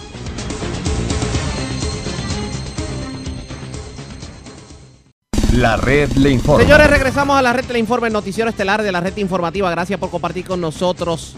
La pregunta que tenemos que hacernos es la siguiente a esta hora de la tarde. ¿Es suficiente con que Georgie Navarro haya pedido excusas sobre los actos más recientes? ¿Usted cree que es suficiente? ¿Es suficiente que le haya entregado la Comisión de Gobierno de la Cámara de Representantes? ¿Es suficiente la amonestación que le diera el presidente del Senado y presidente del Partido Nuevo Progresista, Tomás Rivera Chatz, en donde le advirtió que una más y para afuera? Ese es precisamente el análisis que tenemos que tener en la tarde de hoy, pero para que ustedes tengan una idea, hubo una reunión con los altos líderes del Partido Nuevo Progresista ayer en la tarde, en donde se habló sobre el tema. Y vamos a recordar ese momento para analizarlo un poquito, porque la pregunta es: ¿es suficiente? Esto fue lo que ocurrió en la conferencia de prensa cuando Tomás Rivera Chats hacía la advertencia de que no va a permitir una más. Y también Georgie Navarro se excusaba. Vamos a escuchar. Llevamos unos días conversando y hoy tuvimos una reunión, ¿verdad? De manera directa en la que hemos reflexionado sobre y hemos discutido sobre los incidentes que nos traen aquí el día de hoy. Eh, todos los que estuvimos en la reunión tuvimos la oportunidad de, expresarnos, ¿verdad? Seguramente eh, hacer los señalamientos que, que estimamos debían ¿verdad? discutirse con profundidad señor alcalde de Guaynabo, el señor alcalde de, de al igual que el presidente y el candidato alcalde de San Juan, Miguel Romero, eh, expresaron ¿verdad? todo lo que tenían que decir. De igual manera, el señor presidente de la Cámara y el señor secretario del partido, representante John Rivera, y de igual forma el compañero Jorge Navarro. El saldo neto eh, de la reunión es que el representante Jorge Navarro eh, entrega a la Comisión de Gobierno al presidente de la Cámara eh, quien estará a cargo de dicha comisión, Eh, hemos expresado que él y su familia, me refiero al compañero Navarro, Navarro él y su familia eh, han tomado un curso de acción para atender una situación personal que tiene. Nos complace en el ámbito personal él y su familia, a quien distinguimos y apreciamos, estén tomando los pasos que a juicio nuestro eh, son los correctos para atender una situación particular como individuo que tiene. Y términos de gobierno, entrega a la comisión de eh, gobierno al presidente de la Cámara en términos políticos. El partido va a estar evaluando este periodo. No vamos a tolerar un solo incidente adicional eh, similares a los que han ocurrido públicamente. Eh, y vamos eh, a continuar con el proceso electoral. El señor Navarro ya había sido certificado el, el 26 de noviembre, antes del incidente. El Radicó fue de los primeros que presentó sus documentos. El partido ya había certificado. El partido, que creo que somos el único partido que lo está haciendo, cuando un aspirante a la reelección o a la elección por primera vez radica sus documentos, el partido publica el nombre de esas personas y le concede cinco días a la ciudadanía para que comparezca y exprese cualquier eh, comentario o provea cualquier información que estime deba presentar para que el comité evaluador así lo haga. En el caso del representante Navarro, se notificó, se publicó conforme a, la regla que solicitó la propia ex juez Luisa Lebrón para que haya una eh, amplitud en términos de que todo el que quiera comentar alguna información o proveer alguna evidencia lo haga. En el caso del representante Navarro, nadie compareció a quejarse, a presentar evidencia o hacer ningún cuestionamiento. Así que esa medida cautelar que tomamos bajo mi presidencia se le proveyó a todo el pueblo de Puerto Rico para que hiciera expresiones y ningún ciudadano hizo ninguna expresión. Así que esa etapa había ocurrido ya antes de, eh, del incidente. Sé que alguna gente eh, ha expresado que esta es la octava ocasión. Las primeras siete yo no era el presidente del partido. En esta yo soy el presidente del partido. Yo he tomado medidas cautelares y le agradezco al compañero Navarro que entendiera eh, nuestra determinación, que reconociera que tienen que tomarse un curso de acción, que pusiera a disposición la Comisión de Gobierno y que se someta a la evaluación que está haciendo el partido de, conformidad con lo que corresponde eh, de acuerdo a las normas y postulados del partido.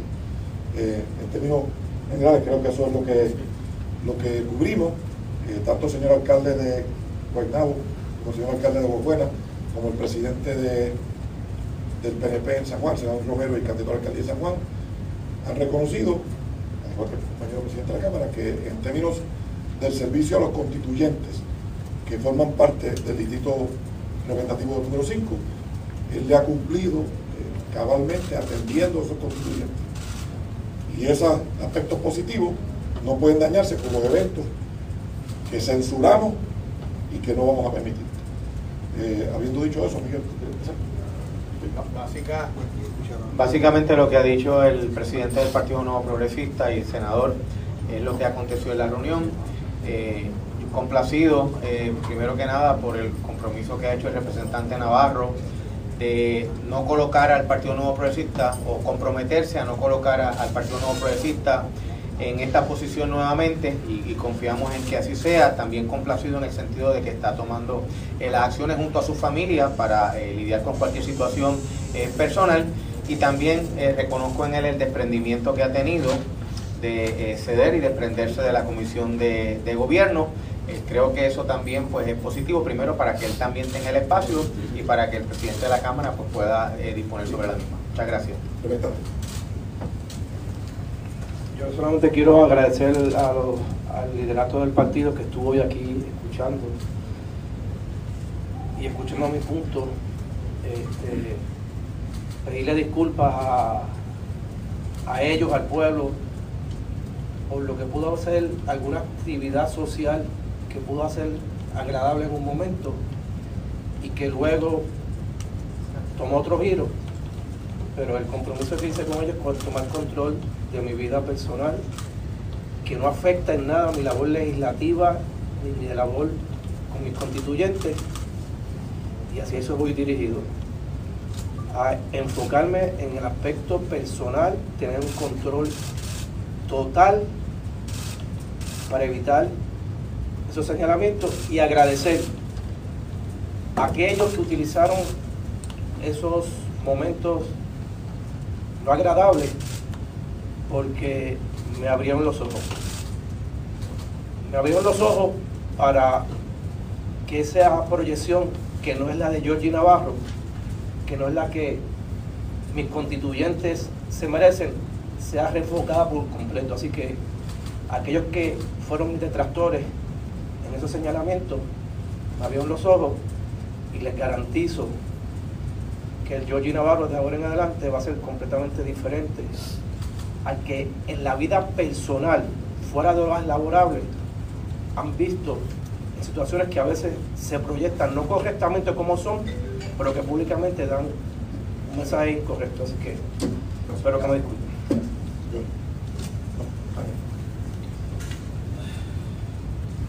Ah, como ustedes eh, han, observado, eh, yo tengo que, reconocer, y, lo hicimos los, alcaldes, lo que es la, labor legislativa, el, trabajo con las comunidades, cuando cada uno de nosotros hemos ocupado eh, a lo que es el legislador, a la persona que fue electa por el pueblo para realizar un trabajo de lo que son las situaciones personales.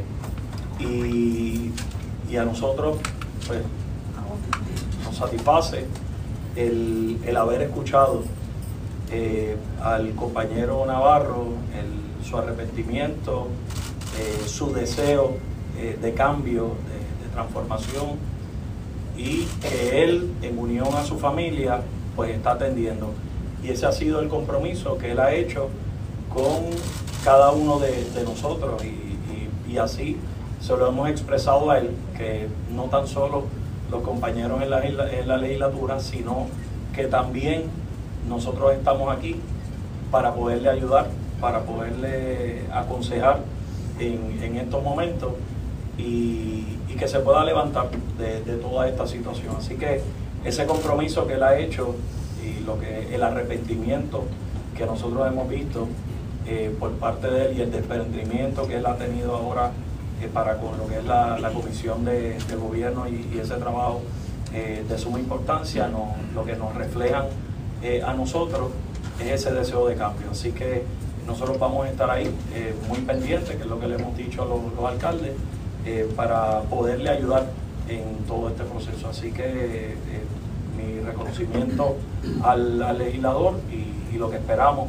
y yo sé que así ha sido las expresiones que él ha hecho y que el pueblo en, este caso de, de y yo sé que en el resto de los municipios, van a ver eh, a una persona eh, transformada, van a ver a una persona eh, que siempre ha estado comprometida con el pueblo, pero fuera de estas actividades que se han mostrado en las páginas y estas actividades ¿verdad? y estos videos que, que se han visto.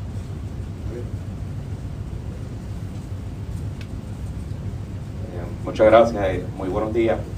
Eh, respecto a ya la reunión de, ha dicho, de la mañana de hoy, eh, sí me, me compete decir, ¿verdad?, que lo que es el municipio de Aguas Buenas, eh, representante de Navarro, ya este es el tercer término como representante de nuestro pueblo, y los constituyentes allí, pues, son la mejor prueba del trabajo de servicio que él realiza con nuestros constituyentes. La hoja de servicio está ahí, está en récord. Eh, son dos cosas aparte, tenemos el asunto gubernamental, pero tenemos también el asunto personal. Así que eh, nuestra, nuestra gente de Agua Buena eh, siente, tienen ese respaldo de que el trabajo que él realiza por ellos, y yo doy también fe de eso, en cada comunidad en cada lugar que estamos trabajando por nuestro pueblo. El representante siempre correctamente ha hecho su trabajo eh, y, damos fe de eso. En la parte personal, solidaridad siempre con él y con su familia, pero es un asunto personal, es un espacio que hay que dar para entonces atender. pero lo que respecta a nuestro pueblo de Aguas Buenas, ha sido un gran legislador y así el pueblo lo, lo, dice y está la prueba. La hoja de servicio está ahí, está clara. de lo demás, pues ya está dicho y los espacios están ahí, así que le, agradezco la oportunidad. Pregunta. Presidente Dígame. Este, como tú esta no fue la, primera ocasión en la que el representante Navarro se ha visto este, involucrado en este tipo de incidentes de esta naturaleza. Eh, ¿Por qué entonces el pueblo de Puerto Rico debería suponer que él va a reaccionar este incidente de una manera que no lo hizo en el pasado? Bueno, eh, como yo le dije al principio, eh, alguien me expresó que ha ocurrido ocho veces. Las siete antes, yo no era presidente. Yo soy el presidente y he tomado carta de Pero ¿cómo eso va? Eso, eso Permítame. Primero. Segundo. El representante ha participado en dos primarias y cuatro elecciones. Eso fue lo que dijo Tomás Rivera Chatz. La pregunta es, ¿Qué va a pasar de aquí en adelante? ¿Se convierte en académica la querella que se radicó en su contra en la Cámara de Representantes? Eso está por verse. Ustedes pendientes a la red informativa. La red le A la pausa y cuando regresemos, señores, más de 140 plantas de marihuana fueron ocupadas en una residencia del barrio Sabana Grande de Utuado. También casi 60 libras de marihuana. Además, vamos con el acontecer noticioso a nivel de Puerto Rico en cuanto a noticias policíacas se refiere, porque una persona murió arrollada en la zona de Camoy. Otro joven murió en un accidente vehicular. Eso y más. En lo próximo, a la pausa. Regresamos en breve.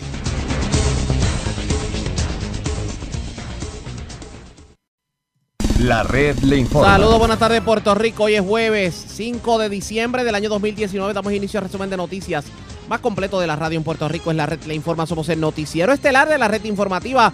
Señores, llegó el momento de que pasemos revistas sobre lo más importante acontecido. Lo hacemos a través de las emisoras que forman parte de la red, que son Cumbre, Éxitos 1530, El 1480, X61, Radio Grito, Red 93 y Top 98. www.redinformativapr.com. Las noticias ahora. Las noticias.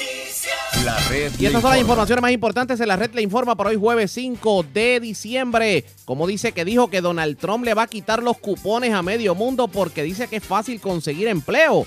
En breve les explicamos. Sobre el particular, el economista Luis Benítez asegura que la situación económica del país es mucho más crítica de lo que allá en Estados Unidos se imaginan. Todo tiende a indicar que la gobernadora Wanda Vázquez decidió ya aspirar a la gobernación y que cuenta entonces ella con el apoyo de importantes líderes del PNP. Los detalles en breve. Excusas y justificaciones del representante Georgie Navarro, aunque el presidente del Partido Nuevo Progresista le advierte un show más y para afuera. El sureste nuevamente entra en nivel de sequía. Yabucoa, Maunabo, Patillas, Arroyo, Guayama, Humacao, Las Piedras, Juncos, entre otros, encabezan la lista. Muere joven de 18 años en medio de accidente anoche en Valenciano de Juncos, mientras hombre que recogía latas a orillas de carretera en Camuy murió arrollado. Delincuentes se llevan 30 computadoras de colegio en Vega Baja. Autoridades ocupan más de 143 plantas de marihuana y arrestan a 7 personas en residencia del barrio Sabana Grande de Utuado. Según la comandante de la policía, lo sofisticado del laboratorio incautado emula a cualquier película. Mientras en Arenales de Isabel arrestaron a una mujer con gran cantidad de cocaína en su poder. E incendio consume residencia de la barriada Buenavista de Arroyo. Se presume hubo mano criminal. Esta es la red informativa de Puerto Rico. Bueno, señores, damos inicio a la edición de hoy, jueves, del Noticiero Estelar de la red informativa. De inmediato a las noticias, el gobierno del presidente Donald Trump anunció una nueva normativa que podía dejar a 700 mil personas de bajos recursos sin cupones de alimentos. Y esta nueva norma específicamente limita la capacidad de los estados del país y territorios para decidir a quién se le otorgan los cupones de comida Así lo dijo el Departamento de Agricultura a nivel federal. El argumento del secretario de Agricultura Federal, Sonny Perdue, para imponer estas restricciones es que la economía estadounidense atraviesa un momento de fortaleza y en su opinión quien lo desea puede encontrar empleo, de forma que el plan de asistencia no es tan necesario, eso dice. La nueva regla va a impactar, escuche bien, adultos entre 18 y 49 años que no tienen familiares a su cargo y que no tienen ninguna discapacidad. Actualmente la normativa federal fija a ese grupo de adultos que tienen que trabajar al menos 20 horas a la semana durante más de tres meses en un periodo de tres años para poder beneficiarse del programa. Y a pesar de que el Ejecutivo había impuesto estas restricciones, hasta ahora los estados podían establecer excepciones a esos requerimientos debido a que algunas personas tenían muchas dificultades para encontrar empleo debido a las duras condiciones económicas que vivían algunas zonas del país. Pero ese argumento, en opinión de la administración de Trump, ya no es válido porque el mercado laboral exhibe una gran solidez con una tasa de desempleo por debajo del 4%, al menos eso allá en Estados Unidos. Claro está. No obstante, varios legisladores criticaron nuevamente la medida al considerar que perjudica a los estadounidenses más pobres. La congresista demócrata Marcia Foch comparó a Donald Trump como el Grinch, este personaje de ficción que roba la Navidad. Dice Foch, dice, hay una horrible ironía en tomar comida de las mesas de los estadounidenses hambrientos durante las vacaciones pero este es el último acto de villanía caricaturesca por parte de la administración Trump. ¿Cómo va a afectar eso en Puerto Rico? Es la pregunta que nos estamos haciendo, porque en Puerto Rico llegan los fondos en bloque. Obviamente estamos haciendo gestiones con la secretaria del Departamento de la Familia. Ustedes pendientes a la red informativa le vamos a estar ampliando, pero al momento lo que se pudiera decir es que pues aquellos que no tienen a cargos familiares, que son de 18 a 49 y que están gorditos y colorados, tienen que irse a trabajar. Eso es lo que dice el presidente de Estados Unidos, Donald Trump. Bueno, vamos a otras notas.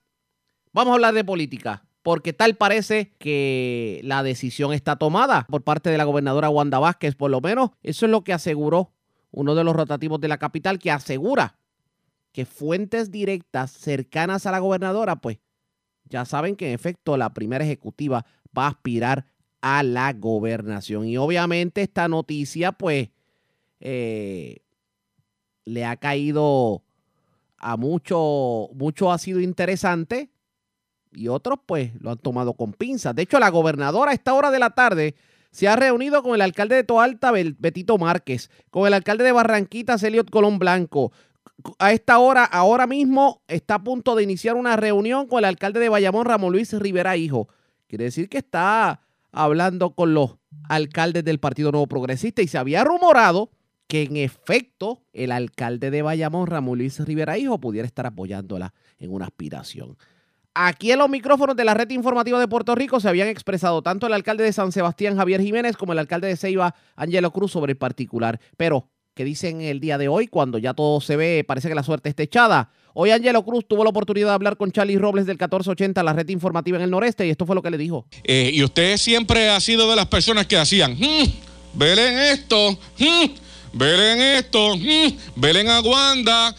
Wanda sabe lo que quiere la gente, Wanda sabe lo que quiere la calle. Usted siempre lo decía. Pues mira, yo te voy a decir una cosa. Yo estuve ayer con los muchachos que participaron en la, en la postal de Navidad en Seiba. Ajá. Estuvimos en el Tío Salón y fuimos al mismo portón de Fortaleza. Yo le envío un mensaje a ella de que estábamos ahí, pero no me lo contestó como a los 10 minutos me llama.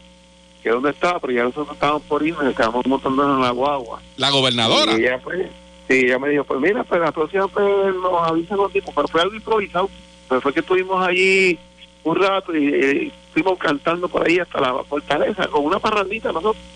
Y lo hicimos para el mene y disfrutamos un montón, pero que que me hubiera llamado eh, devolviéndome la llamada, tú sabes, pues me gustó porque en verdad pues eso no, ocurría.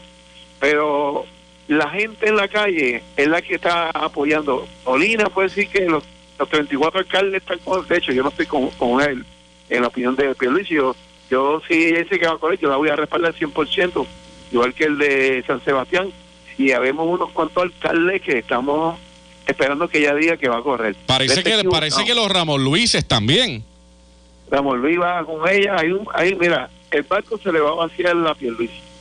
Lo que pasa es que están haciendo molleros, pero aquí Carlos Molina se ve una sorpresa como se la llevó Rosselló. Diantre, de verdad. Sí, es que están viviendo en el país de las maravillas, entonces ellos creen que son dueños del partido y el partido es del pueblo, si fue demostrado en el verano. Y todavía falta al pueblo. Todavía falta el comentario de de nada más y nada menos que de Tomás Rivera Chats. Si tú estás fijado, Tomás Rivera Chats se ha mantenido al margen. De afuerita. Sí. De afuerita, porque él sabe y yo te puedo decir, yo estuve en el, Bio San Juan ayer, yo me voy a una tienda a comprar y las personas que me estaban viendo me conocen, yo soy alcalde de Ceiba. Y me preguntaron de la política y más o menos el tema fue ese. Y él lo que dijeron fue, cuando que lo está haciendo bien, si esa señora tira, nosotros nos vamos con ella. Así es lo que hay en la calle. Yo le voy a decir una cosa. eh, eh, hoy lo que presenta el periódico El Nuevo Día, que de hecho ustedes saben que eso se maneja en, en la prensa, las fotografías se manejan. Y cuando usted quiere que alguien salga mal, usted le pone una fotografía fea, donde no está maquillado, eh, donde tiene expresiones. Esto se maneja en los periódicos. Hoy lo que el periódico El Nuevo Día ha hecho es que la puso a ella en una tremenda fotografía y le pone arriba elecciones del 2020, Vázquez Garcet aspirará a la gobernación y ella con los brazos abiertos y con signo de paz en las, en las extremidades. Este, o sea, le tiran una foto beneficiándola. Es que yo te voy a decir una cosa, si tú te has fijado, todos los movimientos que ella ha hecho en este último, en este último mes, es dirigido a una, una campaña política. Y eso, el que sabe de política se da cuenta que ella está, trabajando y ella está trabajando muy, muy bien. Porque ella bajó a la masa de pueblo, que es donde tiene que buscar el apoyo. Porque 34 alcaldes no hacen ganar a un, gobernador. Y eso es esa es la, la equivocación que tiene Molina. Molina sigue viviendo en el país de la De hecho, yo no pertenezco a la Federación de Alcaldes. Porque mientras ese señor está ahí, yo no pienso estar en ese, en ese gremio. Porque verdaderamente vive en el país de las maravillas. Y aquí tú no puedes secuestrar un partido diciendo que este es el único candidato, porque eso fue lo que pasó en el verano. Te creían que tenían secuestrado un partido y mira lo que pasó. Entonces, alcalde, ¿usted está abiertamente con la gobernadora? Bueno, en Ceiba hay dos, dos big con la gobernadora, te voy a enviar ahorita la foto para que la tengan. Ajá, de verdad. Dándole las felicitaciones al pueblo de Ceiba, la gobernadora de Puerto Rico, Angelo Cruz, en las Navidades. Esto fue colocado en el día de ayer. Ajá. Yo, Ah, la si ella no corre, ella es la gobernadora de Puerto Rico hasta el 2020 que ella entregue la, la batuta. Pero para mí ha sido de maravilla que ella esté ahí. Ya Rico ya el miércoles pasado, luego del encendido, que yo pinta Pero, pero allá. alcalde, esa, ¿eso que usted dice es un cruzacalle o, o, o es un rótulo No, grande? Es un rótulo grande, lo voy a enviar ya mismo. Yo lo coloqué en el día de ayer. Dicho Ajá. sea de paso, mucho antes de que se dijera que va a correr. Ajá. Porque si ella me ayuda, pues yo, yo digo, si me está ayudando, yo tengo que demostrar al pueblo que esa persona está con nosotros, ayudándonos. Porque tú miras, de- después del 5 de agosto, todo sí ha sido corriendo en Ceiba. Y seguimos poniendo los cartelones de los trabajos que estamos haciendo. Eh, y la semana pasada, cuando estuvimos en el, en el encendido, ya los mandó un mensaje que queremos reunirnos antes de que este se vaya. Y la, y, la- y la noticia es que nos van a dar unos saludos a los municipios, ¿sabes? Y la cuestión es que la cosa está fluyendo. Y si tenemos un líder que, ayuda a los municipios, que es lo más importante en Puerto Rico, que haya un gobernador que ayude a los municipios, pues tenemos que apo- apoyarlo. Eso fue lo que le dijo Angelo Cruz a Charlie Robles esta mañana en el 1480, la red informativa del noreste. Pero nosotros el 20 de noviembre, en el otro extremo de Puerto Rico, en Red 93 y Radio Grito, la red informativa del noroeste, tuvimos la oportunidad de hablar en ese entonces con el primero que se tiró al medio, que fue el alcalde de San Sebastián, Javier Jiménez. ¿Qué dijo en ese entonces? Vamos a recordar sus expresiones. Básicamente hay un sector en el pueblo de Puerto Rico eh, que viendo las ejecutorias de Wanda Vázquez durante estos 100 días, un poco más, eh, como gobernadora del país, eh, la ha visto con buenos ojos, ha tenido una buena percepción y hay un grupo dentro de, de nuestra población eh, que deseara que Wanda Vázquez eh, fuera a una elección ahora en el 2020. Y eso pues responde a ese reclamo de esos grupos. Pero el- eso es verdaderamente el sentir del electorado nuevo progresista o inclusive el, el- el pueblo en general fuera de líneas partidistas, ¿usted entiende? Pues, pues fíjate, yo te diría que hay mucha gente eh, fuera de líneas partidistas también. Hay gente del Partido Nuevo Progresista, hay gente de, de otros partidos eh, que han visto en Wanda una persona conciliadora, ¿verdad? Dentro de lo que es la gobernanza del país. Tú sabes que el país vivió con tanta turbulencia eh, y más aún en el verano pasado con, con toda aquella turbulencia del exgobernador. Eh, cuando llega Wanda, que no tiene periodo de transición, que eso fue, como yo digo, cuando tú te vas a bañar con agua fría, que te tiene que tirar ahí eh, eh, con esa, en esas condiciones, pues se, tiró a coger el gobierno y a pesar de todas estas situaciones, pues eh, tú has visto que ha podido encaminar el gobierno. Eh, mucha gente quisiera que hiciera muchos cambios, pero es bien difícil tú hacer un cambio en gabinete a un año y medio eh, de unas elecciones. Ella lo que fue ha sido una gobernadora eh, relevista para terminar un cuatrenio, así que una gobernadora relevista el enfoque es muy diferente a un gobernador de, que, que comienza en un cuatrenio. Entonces, pero en esa función de gobernadora relevista, pues eh, ha hecho una función que gran parte del pueblo de Puerto Rico la ha visto como más positiva. En este caso, alcalde, si Wanda Vázquez decidiera, digamos, aceptar el llamado del pueblo y aspirar a la gobernación, ¿usted la apoyaría? Sí, yo la apoyaría. Yo sí. ¿Por qué? Bueno, porque veo lo que mucha gente ve. Nosotros ahora actualmente tenemos una condición de sometimiento a una junta de control fiscal. Eh, esa junta, cuando la, el Congreso la creó, te dio unos poderes supremos sobre todas las cosas, toda nuestra vida en el pueblo de Puerto Rico. Esa junta llegó eh, por petición del gobernador en aquel entonces Alejandro García Padilla, eh, también Pedro Pierluisi pues, cabildió eh, para que estuviera esa junta, eh, toda vez que establecían ellos que no tenían forma de pagar la deuda que tenían en el país. Y llegó la junta.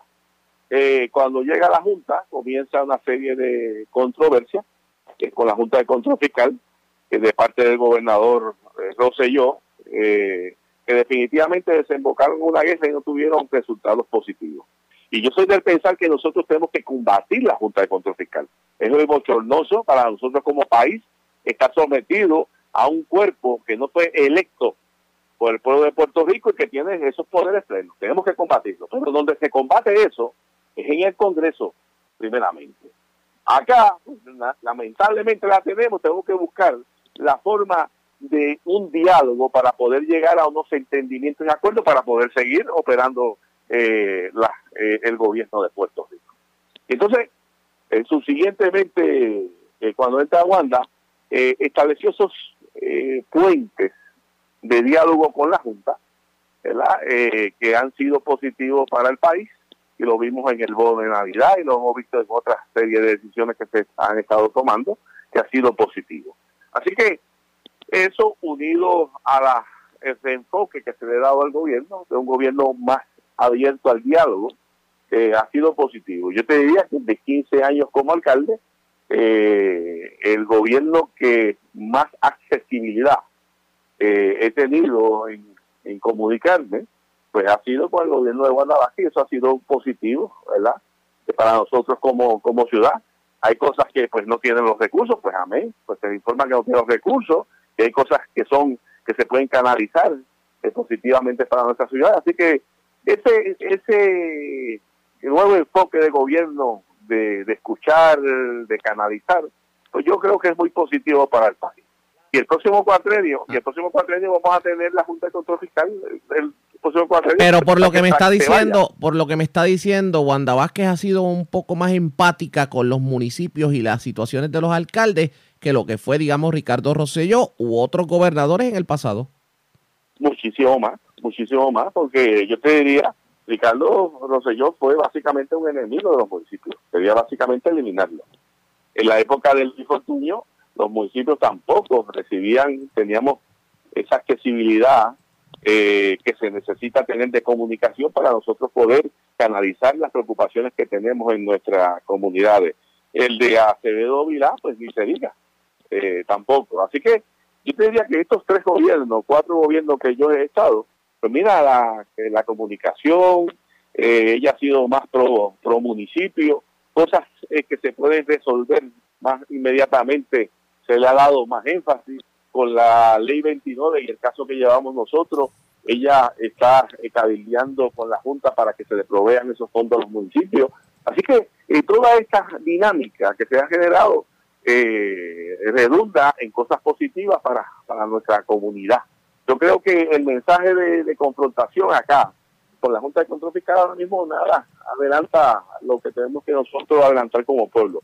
Sí tenemos nosotros como pueblo y el gobierno tiene que hacer lo propio, que hay que enmendar la ley promesa y que esa Junta salga inmediatamente, que se llegue a los acuerdos con los acreedores y que se reestructure la deuda que debe ser ya mismo eh, pedir que se enmiende la ley para que la Junta se vaya y nosotros poder asumir un gobierno democrático, aunque con sus limitaciones bajo la cláusula del, del- del Congreso, pero por lo menos a lo que teníamos antes de que llegara la Junta. Dígame algo, eh, comete un error el Partido Nuevo Progresista por enviar a Luis a Pedro Pierluisi a la aspirar a la gobernación cuando vemos la, que la figura de Wanda Vázquez ha sido una de consenso y tal vez de, pues digamos, eh, limar asperezas entre diferentes sectores. No, yo creo que no. Yo creo que Pedro Pierluisi también tiene sus quilates para aspirar a la gobernación y tiene sus quilates para gobernar a Puerto Rico. Es un hombre con ocho años de experiencia eh, en el Congreso de Estados Unidos. Tiene una serie de contactos extraordinarios que también ayudarían significativamente al pueblo de Puerto Rico y es una persona preparada, ¿sabes? No estamos hablando tampoco de, de una persona que no tiene esas cualificaciones. Estamos, Lo que pasa, vuelvo te digo, eh, uno, yo en el caso mío y cada líder, pues sopesa unas cosas y otras cosas. ¿verdad? Precisamente porque uno puede entender el- el- los quilates que pueda tener Pierluisi profesionalmente hablando para gobernar a Puerto Rico, pero seamos realistas, esto de la política va más allá que, que el conocimiento y el expertise. Aquí hay algo que también tiene que ver con el favor del pueblo y parecería que Wanda Vázquez, por, lo, por percepción, cuenta más con el favor del pueblo que el propio Pierluisi. Eh, Wanda tiene una buena percepción y Pierluisi en el pueblo tiene también un buen arraigo. El liderato básicamente del partido, yo te diría, eh, que se ha alineado eh, más de un 80%, ya se ha alineado eh, con Pedro Pierluisi. Y vuelvo te digo, Pedro Pierluisi tiene unas cualidades también extraordinarias, ¿verdad? Este, y, ¿verdad? Pero como te digo, la que diciembre, pues cuenta- Sí, cualquier cosa, cualquier cosa pudiera ocurrir definitivamente. Eso fue lo que dijo el alcalde de San Sebastián, Javier Jiménez, el 20 de noviembre en una entrevista con este servidor. Pero todos los caminos conducen a que en efecto la candidatura se va a materializar. Así que hay que ver. De hecho, la gobernadora continúa reunida en estos momentos con varios alcaldes. Se esperan declaraciones de la gobernadora en el transcurso de la tarde. Ustedes pendientes a la red informativa. Presentamos las condiciones del tiempo para hoy. Señores, vamos de inmediato al informe sobre las condiciones del tiempo. Hemos estado sintiendo lluvia en el transcurso de la tarde en la zona central y oeste de Puerto Rico. Mañanas soleadas, bastante calor para la zona metropolitana, por en la tarde alguna lluvia que se reporta. La pregunta es, ¿qué debemos esperar en el transcurso de la tarde? Pues sepa usted que el mismo patrón se va a repetir lluvias dispersas en diferentes sectores de Puerto Rico en el transcurso de la tarde. Las condiciones marítimas, hay advertencia para operadores de pequeñas embarcaciones por una marejada que está afectando la zona norte de Puerto Rico. La temperatura mínima en la noche está alcanzando los altos 60 grados.